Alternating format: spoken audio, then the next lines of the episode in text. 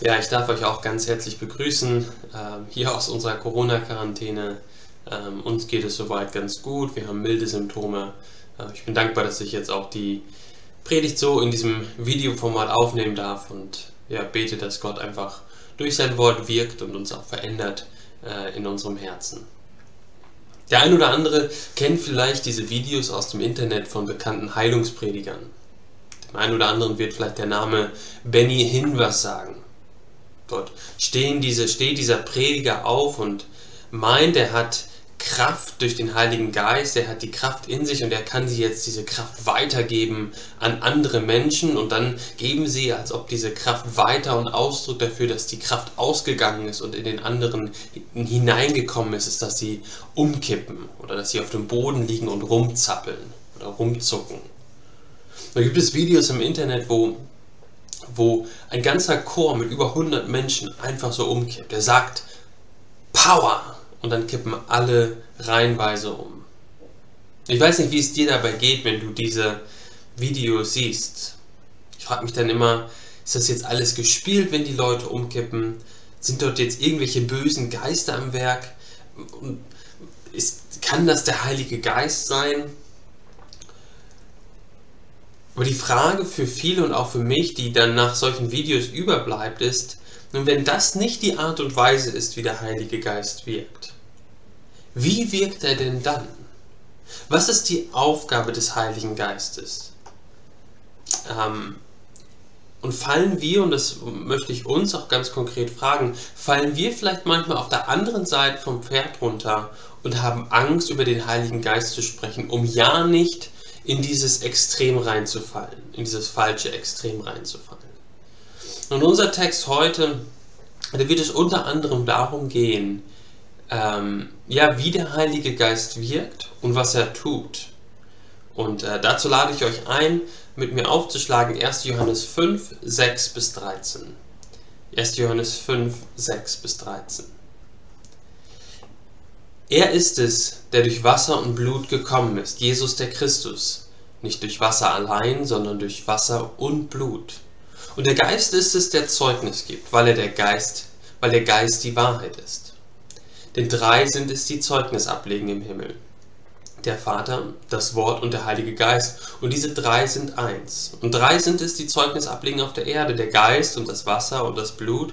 Und die drei stimmen überein. Wenn wir das Zeugnis der Menschen annehmen, so ist das Zeugnis Gottes größer, denn das ist das Zeugnis Gottes, das er von seinem Sohn abgelegt hat. Wer an, dem Sohn, an den Sohn Gottes glaubt, der hat das Zeugnis in sich selbst. Wer Gott nicht glaubt, der hat ihn zum Lügner gemacht, weil er nicht an das Zeugnis geglaubt hat, das Gott von seinem Sohn abgelegt hat. Darin besteht das Zeugnis, dass Gott uns ewiges Leben gegeben hat. Und dieses Leben ist in seinem Sohn. Wer den Sohn hat, der hat das Leben. Wer den Sohn nicht hat, Sohn Gottes nicht hat, der hat das Leben nicht. Dies habe ich euch geschrieben, die ihr glaubt an den Namen des Sohnes Gottes, damit ihr wisst, dass ihr ewiges Leben habt und damit ihr auch weiterhin an den Namen des Sohnes Gottes glaubt. Ich glaube, der Hauptgedanke hier in diesem Text ist der Vers 12. Wer den Sohn hat, der hat das Leben. Wer den Sohn Gottes nicht hat, der hat das Leben nicht. Wir wollen uns das Ganze in zwei Punkten anschauen. Jesus ist absolut vertrauenswürdig, Verse 6 bis 9. Und zweitens, in Jesus hast du echtes, ewiges Leben, die Verse 10 bis 13. Und wenn wir noch mal kurz darüber nachdenken, was wir uns letzte Woche angeschaut haben, dann haben wir gesehen, dass haben wir uns eine ganze Zeit darüber Gedanken gemacht, wer denn dieser Jesus ist, dieser Jesus der Christus. Wir haben gesehen, dass Christus nicht einfach nur der Nachname von Jesus ist, sondern dass es ein Titel ist. Er ist der König, der Gesalbte. Und dann haben wir weiter darüber nachgedacht, dass dann, dass wenn du Jesus als den König glaubst und ihm vertraust, dann tust du das, weil du von Gott wiedergeboren wurdest. Das ist ein Werk Gottes, wir haben uns dann aus Johannes 1 Verse angeschaut. Es ist ein Werk Gottes in uns aufgrund seiner Gnade. Er hat ein Werk in uns getan. Und dann vertrauen wir ihm. Und Glaube, Glaube drückt sich dann weiter aus in der Liebe zu Gott und in der Liebe zu den Geschwistern. Und dann haben wir, haben wir weiter darüber nachgedacht, wie die Liebe zu deinen Geschwistern dadurch ausgedrückt wird oder dadurch, der dadurch ausgedrückt wird, dass du Gott liebst und seine Gebote hältst. Unsere Liebe zu Gott drückt sich darin aus, dass wir seine Gebote gehorchen. Und unsere Liebe zu unseren Geschwistern ist nur dann echte Liebe, wenn wir sie so lieben, wie Gott es uns in seinem Wort vorgibt. Und ganz zum Schluss der Predigt von letzter, von letzter Woche haben wir darüber nachgedacht, dass unser Sieg sicher ist. Er ist sicher, weil wir im Glauben zu Jesus Christus gehören. Unser Glaube ist der Sieg. Aber nicht, weil unser Glaube so beeindruckend wäre. Unser Glaube ist der Sieg, weil wir auf Jesus, unseren König, vertrauen und er unsere einzige Hoffnung ist und er der König ist, der einmal alles überwinden wird. Und in unserem Text heute beschreibt Johannes im ersten Teil nochmal detaillierter, wer dieser Jesus Christus ist. Er, er erklärt, warum Jesus Christus wirklich vertrauenswürdig ist und dass Gott der Vater und Gott der Sohn und Gott der Heilige Geist nicht voneinander zu trennen sind. Und in den Versen 10 bis 13 macht Johannes deutlich, dass sich an Jesus Christus alles entscheidet. Es ist zum einen ja ein Aufruf für alle, die Jesus nicht glauben und noch nicht nachfolgen. Der Aufruf ist, vertraue ihm. Vertraue ihm, es gibt keinen anderen Weg, wieder versöhnt zu werden mit Gott.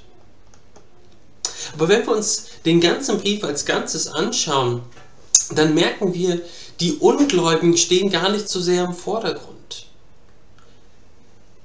Der Brief ist an Gläubige geschrieben, an eine Gemeinde, um sie zu ermutigen und im Glauben zu stärken. Und Johannes, und das haben wir jetzt ja schon Woche um Woche gesehen, gibt uns Merkmale an die Hand, woran wir erkennen können, dass wir echte Christen sind.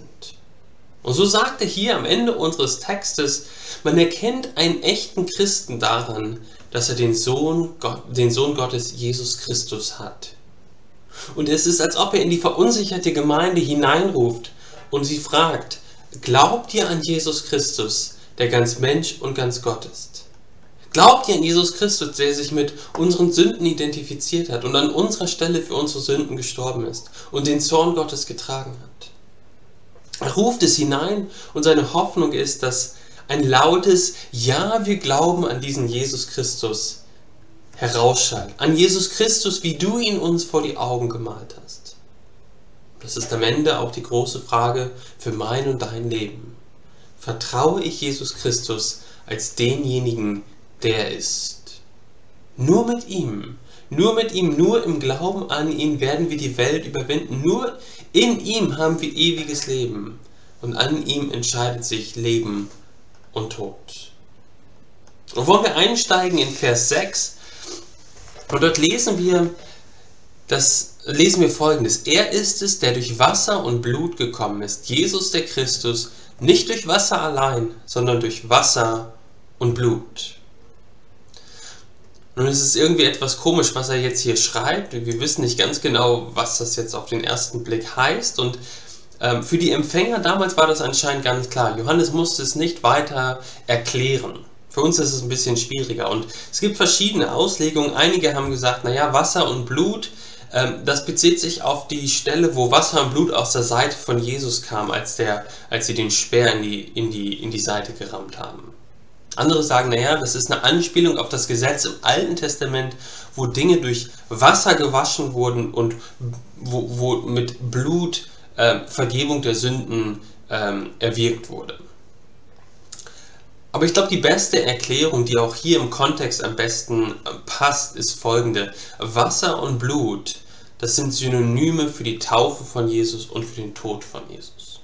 Also Wasser steht für die Taufe, die Taufe von Jesus, für den Beginn seines öffentlichen Dienstes und den Tod dann am Ende seines öffentlichen Dienstes.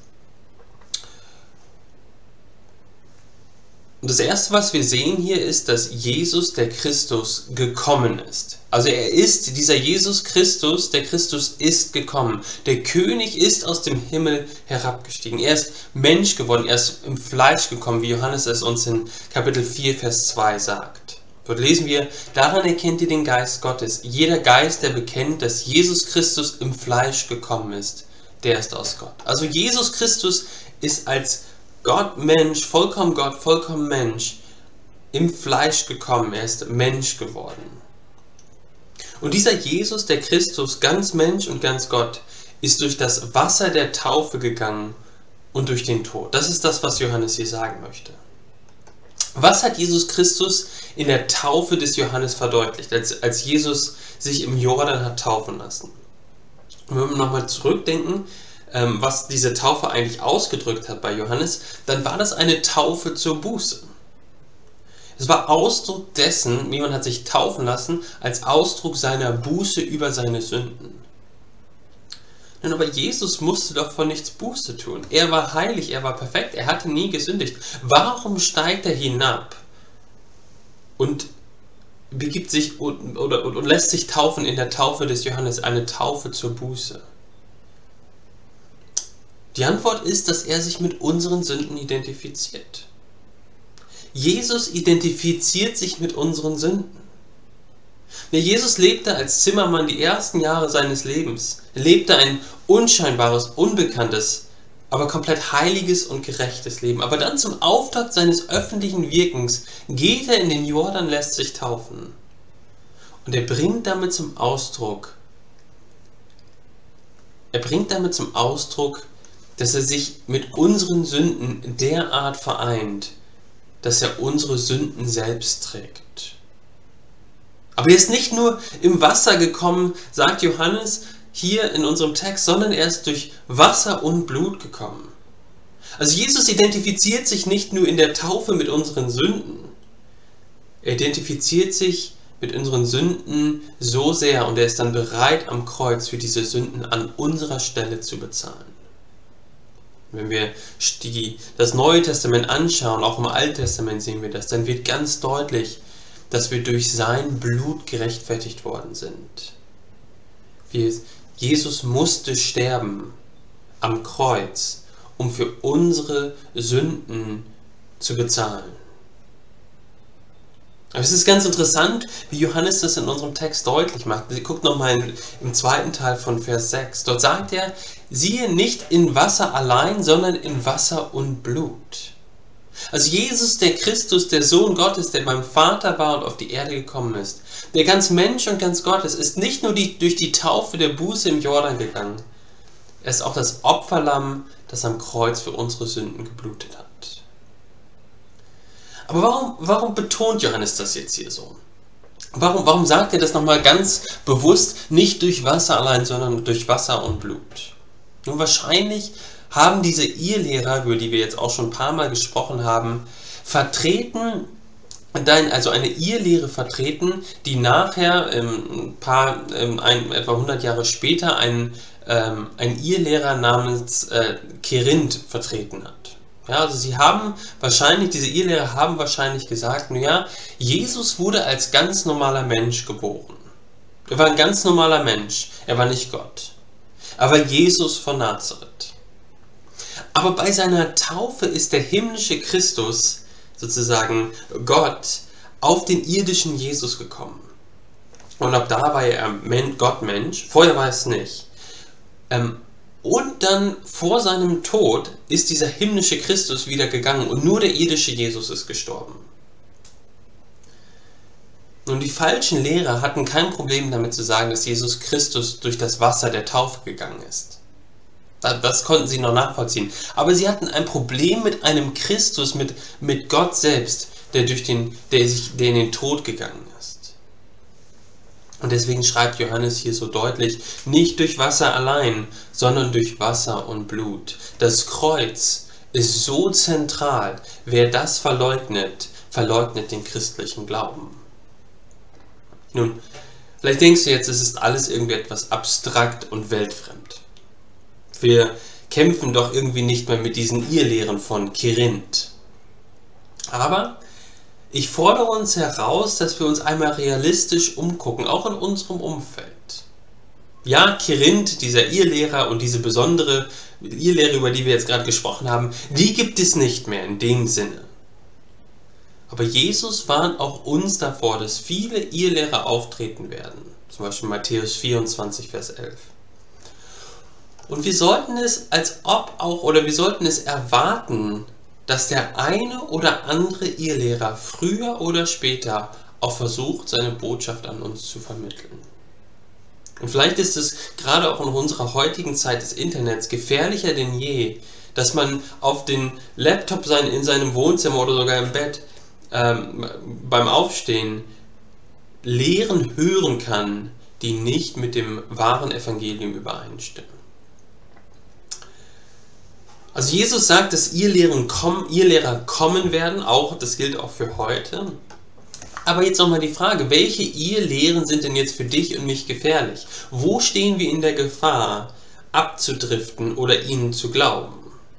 Und es sind nicht die Lehren, die die ganze Bibel über, Haufen, über den Haufen werfen.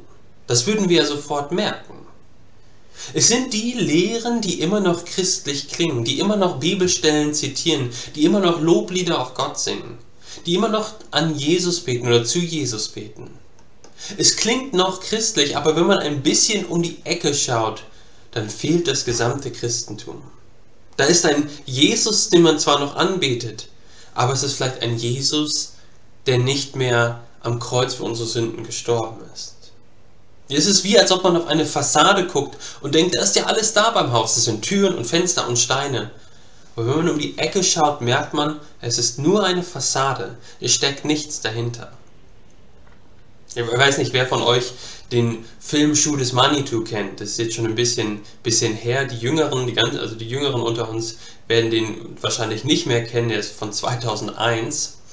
Aber da gibt es eine Szene, wo ähm, wo jemand versucht, einen, ein, ähm, ein, ein, so eine Stadt zu verkaufen, so ein Saloon mit, mit ein paar Häusern zu verkaufen. Und die, die Szene ist so, man, die, man sieht quasi diese Stadt, aber es ist nur eine Fassade. Aber das sieht man in dem Moment nicht. Es ist eine Fassade und dieser der Hauptdarsteller versucht dann äh, diese Stadt zu verkaufen, um Geld zu machen und sie unterschreiben den Vertrag und dann ähm, lassen sie die Sektkorken knallen und dann fliegt der Sektkorken auf, dieses, auf diese Stadt und das, dieses, diese ganze Fassade kippt einfach hinten rüber. Und dann bricht eine große Schießerei aus und dann geht der Film weiter. Aber das ist so ähnlich bei den Irrlehrern auch. Da ist alles da, es sieht alles gut aus. Da ist Jesus, da ist Gott, da ist das Kreuz, da ist sogar vielleicht die Bibel. Und dann guckt man hinter die Fassade und es ist kein Haus da. Es ist kein Christentum mehr da. Es war alles nur Fassade. Und nur weil jemand sagt, dass er der Bibel glaubt, heißt das noch lange nicht, dass er der Bibel so glaubt, wie die Bibel es selbst sozusagen beansprucht, geglaubt zu werden, als unfehlbares Wort Gottes. Nur weil jemand sagt, dass er Jesus liebt, heißt das noch lange nicht, dass er den biblischen Jesus liebt. Und nur weil jemand sagt, dass Gott ihm wichtig ist, heißt es noch lange nicht, dass ihm der biblische Gott wichtig ist, der Gott, der sich in seinem Wort offenbart hat. Und so ist dieser Text brandaktuell. Ist der Jesus, den Sie verkündigen, der Christus, der sich in der Taufe mit uns identifiziert und am Kreuz durch sein Blut die Sünde bezahlt und wir so Vergebung empfangen dürfen? Ist das der Jesus, den wir den, den, den, den, den, der verkündigt wird. Und ich war in dieser Woche in einem Gottesdienst hier in Münster, wo ein Jesus gepredigt wurde, der nicht mehr mit Blut die Sünde bezahlt hat. Sein Tod war Zeichen dafür, dass er sich mit den Ausgestoßenen identifiziert hat. Er kannte die Hoffnungslosigkeit und er hat die Hoffnungslosigkeit überwunden und er gibt dir jetzt Hoffnung, das war die Botschaft. Und dann sagte dieser Prediger, nun Jesus hat das Kreuz als Zeichen gewählt, aber er hätte auch eine andere Art und Weise dieses Zeichen geben können, dass er sich mit uns identifiziert, mit uns Ausgestoßen, mit uns ähm, Heimatlosen.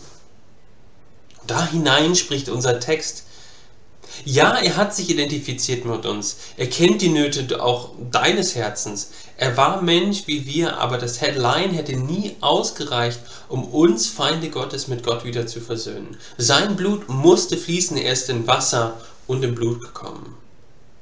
Sein Blut musste fließen, um für uns und unsere Sünden zu bezahlen. Und ja, Gott will uns Hoffnung geben und er gibt uns Hoffnung. Er möchte und gibt uns auch Heimat. Er will und gibt uns auch Geborgenheit und Sicherheit. Er will deine und meine Tränen abwischen. Aber das alles ist nur möglich durch die Beziehung mit Gott und die ist nur möglich durch Jesu stellvertretendes Opfer am Kreuz. Merken wir, das war eine Predigt von dieser Woche in Münster. Ihr Lehren werden kommen, wir müssen unsere Ohren trainieren, falsche Evangelien zu hören. Es geht natürlich nicht darum, jetzt hinter jeder Ecke einen Irrlehrer zu erwarten. Aber wenn sich etwas komisch anhört, dann fang an, Fragen über Jesus und das Evangelium zu stellen. Warum musste Jesus kommen? Warum ist das Kreuz relevant? Was ist Sünde? Sind alle Worte von Jesus in der Bibel für unser Leben relevant? Und das ist etwas, was wir ständig trainieren müssen, wenn wir biblische Botschaften hören. wenn wir Predigten hören, auch hier aus unserer Gemeinde, auch in unserer Gemeinde, auch meine Predigten. Die Frage ist immer wieder, ob Predigten Jesus Christus richtig verkündigen. Dass wir uns fragen in dieser Predigt, in diesem Vortrag, wie wurde die Frage über Jesus und das Evangelium beantwortet? Und ich bin als ich bin ähm, einmal im Monat haben wir einen ähm, Pastoren-Skype-Call mit jungen Pastoren und eine Sache, die wir machen, ist, dass immer einer eine Predigt zur Verfügung stellt und der wird dann gefeedbackt von den anderen. Und ein Hauptmerkmal in diesem Predigtfeedback ist immer und immer und immer wieder, wie hat dieser Prediger Jesus Christus dargestellt? Hat er das Evangelium in aller Klarheit und Deutlichkeit verkündigt? So möchte ich uns herausfordern, mit offenen Ohren auch durch die Welt zu gehen, auch wenn wir Dinge hören, es zu prüfen. Dazu werden wir aufgefordert in der Bibel. Ähm, und das Wichtige ist eben, dass ähm, die Ehelehrer damals und auch die Ehelehrer heute, die, ähm, die uns, ja, die auf die, die, die wir vielleicht, die wir vielleicht hören werden, wo wir noch ein bisschen zuhören, weil sie irgendwie christlich klingen, diese Irrlehrer haben nicht eine Theologie, die frei ist von Jesus. Jesus ist immer noch irgendwie dabei. Aber ist es der Jesus, der uns auch wie er hier vorgestellt wird? Ist es der Jesus, der nicht nur im Wasser gekommen ist, sich nicht nur identifiziert hat mit unserer Sünde, sondern auch im Blut? Das heißt, er hat auch für unsere Sünden am Kreuz bezahlt. Nun, die Frage ist jetzt ja, woher wissen wir, dass diese Interpretation von Jesus die Johannes jetzt hier beschreibt, Wasser und Blut, die richtige ist. Und das ist das, was wir dann in Vers 6 lesen. Johannes sagt dort, dass der Geist Zeugnis gibt und dass der Geist nicht lügen kann. Und auch hier sind sich die Kommentatoren nicht ganz einig, was genau dieses Zeugnis ist. Manche sagen, naja, das Zeugnis ist das Zeugnis, was, er, was, er, was, was der Geist uns, den Christen, gegenwärtig gibt. Das Zeugnis wir lesen dort, dass er das Zeugnis gibt. Das ist also die Gegenwart, Gegenwartsform. Also sagen sie, es bezieht sich auf das Zeugnis des Heiligen Geistes in uns Gläubigen heute. Andere fügen hinzu und sagen, naja, der Geist gibt Zeugnis, wenn das Wort Gottes in richtiger Weise verkündigt wird. Also Jesus hat sich in seinem Wort offenbart durch den Geist und der Heilige Geist nutzt es jetzt und bezeugt Einzelne, überzeugt Einzelne von dieser Wahrheit. Das hatten wir auch in den letzten Wochen immer mal wieder gesehen, wo wir über die Salbung gesprochen haben. Ja, wer sich noch daran erinnert, die Salbung, dieses, diese Verbindung zwischen dem Wort Gottes und dem Heiligen Geist. Der Heilige Geist nimmt das Wort, äh, das er selbst eingegeben hat, und wendet es an in unseren Herzen. Und das würde auch sehr gut, oder diese, diese Auslegung passt auch sehr gut mit dem, was Johannes in seinem Evangelium sagt. Also zum Beispiel Johannes 15, Vers 26. Dort lesen wir, wenn aber der Beistand kommen wird, das ist der Heilige Geist, den ich euch vom Vater senden werde, der Geist der Wahrheit, der vom Vater ausgeht, so wird der von mir Zeugnis geben. Also der Heilige Geist wird Zeugnis geben von Jesus. Oder in Johannes 16, Vers 14, dort wird über den Geist gesagt, er wird mich verherrlichen, denn von dem meinen wir den nehmen und euch verkündigen. Also der Geist, der sozusagen Zeugnis gibt von Jesus. Und wieder andere sagen, ja, man muss es noch viel weiter fassen. Der Geist Gottes hat schon im Alten Testament durch die Propheten von Jesus Zeugnis abgelegt. Und ich glaube, dass Jesus ja alle diese Dinge im Blick hat. Der Heilige Geist hat schon vor Zeiten auf Jesus hingewiesen. Und zum Beispiel 1. Petrus 1, Vers 11, dort, dort lesen wir, wie, ähm, ja, wie, ähm, wie, wie der Heilige wie der Geist in den Propheten schon auf Jesus hingewiesen hat. Er hat Jesus, der Heilige Geist hat Jesus dann weiter in seinem irdischen, also er hat es nicht nur im Alten Testament hat der Heilige Geist, ähm, oder im Alten Testament hat der Heilige Geist äh, Jesus bestätigt und auf Jesus hingewiesen. In seinem irdischen Leben bei der Taufe bestätigt der Heilige Geist, dass Jesus wirklich der Sohn Gottes ist. Und er tut es auch weiterhin im Herzen von jedem einzelnen Gläubigen.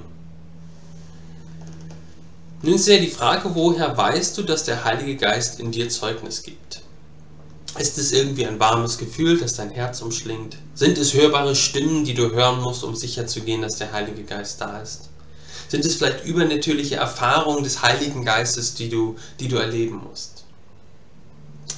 Die Frage, wie siehst, sieht man das, den Heiligen Geist am Werk? Woher weißt du, dass der Heilige Geist in dir Zeugnis gibt?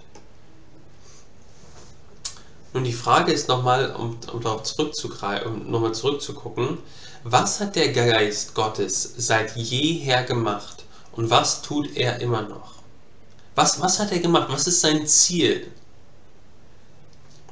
Der Heilige Geist hat immer auf Jesus hingewiesen. Im Alten Testament hat der Geist schon auf Jesus hingewiesen, indem er nach vorne geschaut hat. Ähm, als Jesus gekommen ist, hat er auf Jesus hingewiesen und hat gesagt, das ist der Sohn Gottes, das ist, das ist der Christus. Ähm, und, dann, ähm, und dann in uns, äh, in den Gläubigen, äh, zeigt der Geist sozusagen äh, auf Jesus und macht deutlich, dass ähm, ja, dieser Jesus der ist, den wir glauben. Ähm, also was hat der Geist seit jeher gemacht und tut er immer noch? Er hat immer auf Jesus hingewiesen. Und das ist unglaublich wichtig in unserem Verständnis über den Heiligen Geist. Es gibt unterschiedliche Auffassungen darüber, ob die Geistesgaben zum Beispiel in 1. Korinther 12 auch heute noch wirksam sind. Das wäre mal ein separates Thema. Aber so viel können wir jetzt schon sagen, wenn der Heilige Geist von seiner Aufgabe losgelöst wird, auf Jesus hinzuweisen, dann ist etwas schiefgelaufen. Also nochmal zu dem Beispiel vom Anfang äh, der Predigt. Dieser Heilige Geist, den man einfach irgendwie als Kraft benutzen kann, um, um Menschen irgendwie umzuhauen. Das ist nicht das, was der Heilige Geist macht der Heilige Geist hat eine, eine Aufgabe und diese Aufgabe oder er hat eine Aufgabe und diese Aufgabe ist, auf Jesus hinzuweisen. Seine Aufgabe ist, auf Jesus hinzuweisen. Das hat er vor Zeiten gemacht im Alten Testament, das hat er gemacht, als Jesus auf der Erde war und das tut er auch heute noch.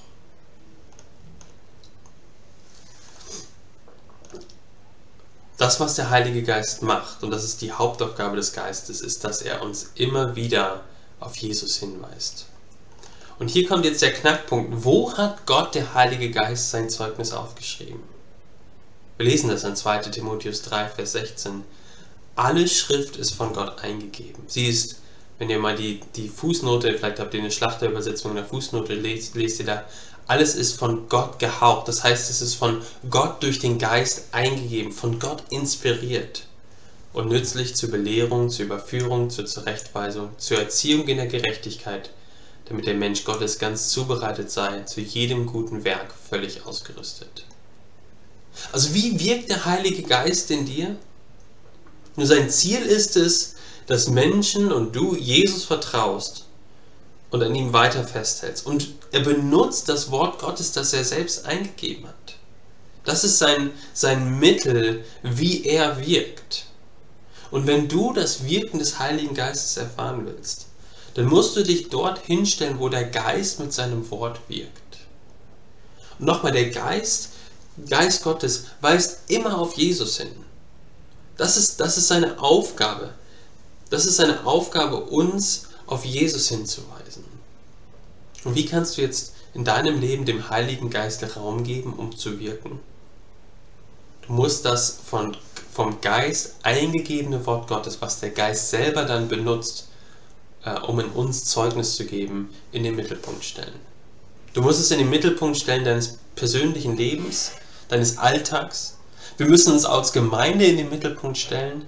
Wir müssen es bei all den Dingen, die wir tun in der Gemeinde, in den Mittelpunkt stellen. Weil das Wort Gottes vom Geist eingegeben ist und der Geist sein Wort benutzt, um uns immer wieder neu zu ermutigen, an Jesus festzuhalten, immer wieder neu darauf hinzuweisen, wer dieser Jesus ist, dem wir vertraut haben. Der Geist gibt also Zeugnis von Jesus und der Geist, der wiederum äh, nimmt Bezug auf das Wasser und das Blut. Also der, der, der Geist äh, zeigt uns, Jesus hat sich mit unseren Sünden identifiziert und er ist für unsere Sünden gestorben. Ähm, und dann macht Johannes deutlich in Vers 9, dass das Zeugnis des Geistes das Zeugnis von Gott selbst ist. Dort sagt er, dass man ja schon einem Zeugnis eines normalen Menschen glaubt, wie viel mehr sollten wir dann Gott vertrauen, der uns dieses Zeugnis durch seinen Geist gegeben hat. Und was war dieses Zeugnis des Geistes? Das Zeugnis des Geistes ist Jesus Christus, aber nicht irgendein Jesus Christus, sondern der Jesus Christus, der durch das Wasser der Taufe gegangen ist und durch den Tod, der sich gedemütigt hat, damit du und ich ewiges, echtes Leben haben können. Und wie wir jetzt echtes Leben haben können, ewiges Leben haben können, darum geht es dann in den Versen 10 bis 13. Dieser Jesus, um echtes Leben haben zu können, muss im Glauben angenommen werden.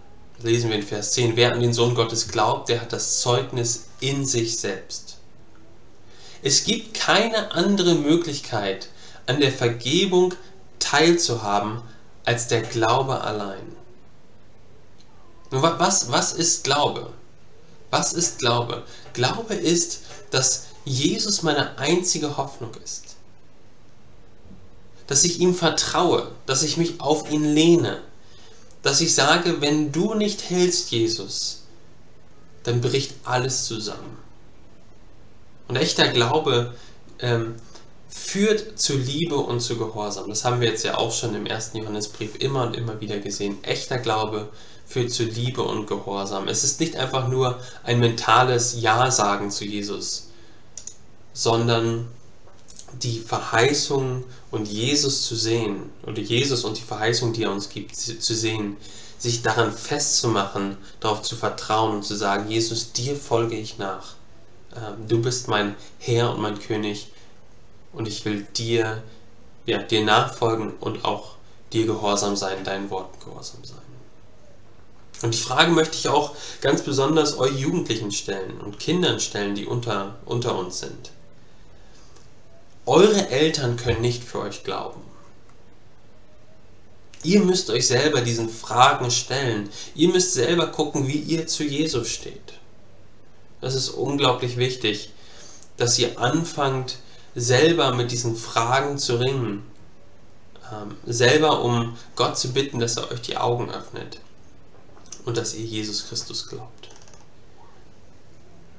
Nun, also wenn du an Jesus Christus glaubst und wiedergeboren bist, dann ist dieses Zeugnis in dir, so sagt Johannes das, so sagt Johannes das in Vers 10, dann ist dieses Zeugnis in dir. Du hast diesen Jesus, der durch den Geist bezeugt wird in dir. Und was bedeutet es, Gott zu glauben? Es bedeutet, dem Zeugnis über Jesus zu glauben. Ähm, das lesen wir in den Versen, im Vers 10b. Wer Gott nicht glaubt, der hat ihn zum Lügner gemacht, weil er nicht an das Zeugnis geglaubt hat, das Gott von seinem Sohn abgelehnt hat. Das heißt, du kannst so oft du glaubst, kannst oft sagen, du glaubst an Gott oder an eine höhere Macht. Wenn du nicht dem Zeugnis glaubst, das Gott über seinen Sohn abgelegt hat, dann machst du Gott zu einem Lügner. Und was war dieses Zeugnis nochmal? Das Zeugnis war Jesus Christus, der durch Wasser und Blut gekommen ist. An dieser Frage hängt tatsächlich alles ab. Glaubst du dem Zeugnis von Gott über seinen Sohn Jesus Christus, das er durch den Geist gegeben hat? Und das wird im ganzen Neuen Testament deutlich, dass die Errettung und echtes, volles, überfließendes, ewiges Leben nur in der Person Jesu Christi zu finden ist nur im Glauben, nur im Glauben an diese Person Jesus Christus zu finden ist. Zum Beispiel in Johannes 14, Vers 6. Dort lesen wir, wie Jesus selbst über sich sagt, ich bin der Weg und die Wahrheit und das Leben. Niemand kommt zum Vater als nur durch mich. Also Jesus gibt nicht nur das Leben, Jesus zeigt uns nicht nur den Weg, den wir gehen sollen, nein, er ist das Leben und er ist der Weg. Das heißt, mit Jesus hast du alles und ohne Jesus hast du nichts.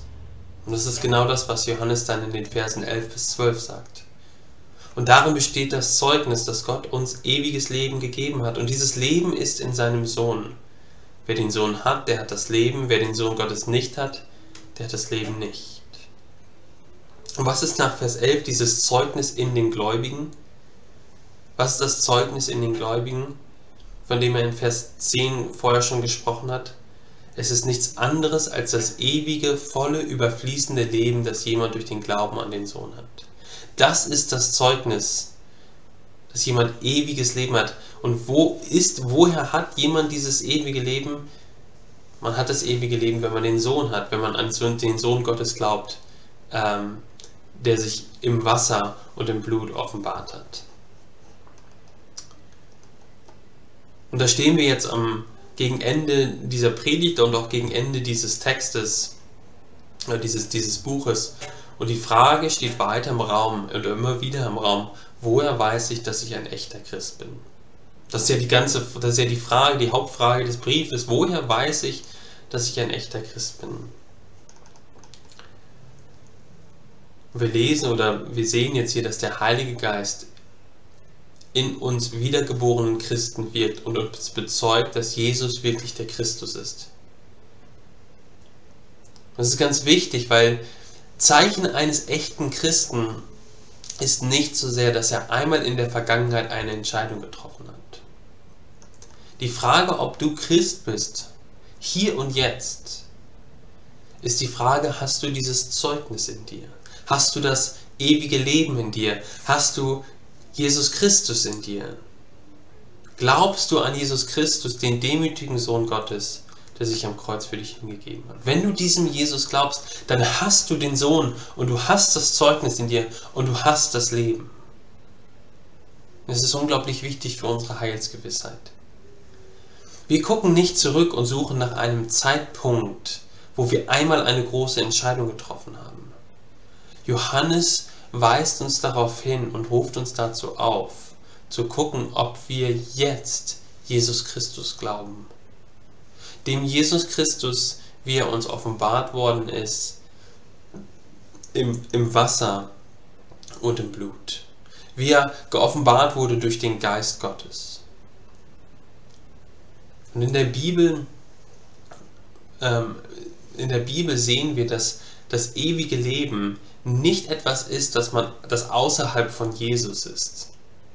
Und, und, und Jesus gibt uns das ewige Leben.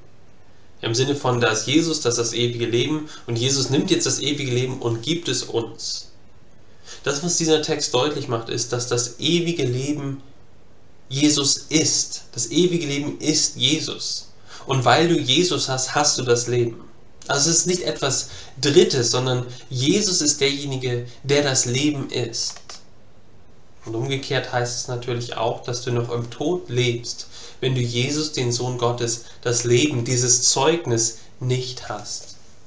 Das heißt, wenn du ihm nicht glaubst und das Zeugnis eben nicht in dir hast. Und deswegen ist eben diese Frage, wie du zu Jesus stehst, wie du zu Jesus stehst, wie er uns offenbart wurde, der entscheidende Faktor dafür, ob du nach deinem Tod im Himmel oder, Hölle, in der, oder in der Hölle sein wirst. An, dieser, an der Person Jesu Christi entscheidet sich alles. Aber wenn du an Jesus glaubst und auf ihn vertraust, dann hat Gott ein Werk in dir angefangen. Das Zeugnis ist in dir. Der Sohn ist in dir. Du hast den Sohn und weil du den Sohn hast, hast du auch das ewige Leben, weil das Leben in dem Sohn ist. Und du darfst wissen, dass alles, wofür du dich schämst oder wo du dich vielleicht noch schuldig fühlst, all das hat Jesus auf sich genommen. Es gibt nichts mehr, was dich trennen würde von Gott. Und du darfst auch in diesem Leben schon Hoffnung haben. Unsere Hoffnung als Christen ist absolut sicher. Jesus wird uns nie verlassen. Und er nimmt uns komplett ganz an. Woher wissen wir das? Woher wissen wir das? Nur weil das Leben was wir in uns haben, nicht von unseren Fortschritten in der Heiligung abhängt, sondern vom Sohn. Wer den Sohn hat, hat das Leben. Es hängt nicht davon ab, ob du Gott in jedem Moment spürst, es hängt davon ab, dass Jesu Werk am Kreuz vollkommen war und wir auf ihn vertrauen. Also ist die Frage an dich, so wie du hier sitzt, glaubst du Jesus Christus, der gekommen ist, durch das Wasser der Taufe und durch das Blut des Kreuzes? Und wenn ja, dann hast du das Zeugnis in dir und du bist wiedergeboren. Du hast echtes Leben, weil du den Sohn Gottes hast. Du musst nicht erst noch erfolgreich durch zehn brennende Reifen springen, um Gott davon zu überzeugen, dass du das ewige Leben verdienst. Du hast es. Du, du besitzt das ewige Leben. Du hast es, weil du Jesus hast.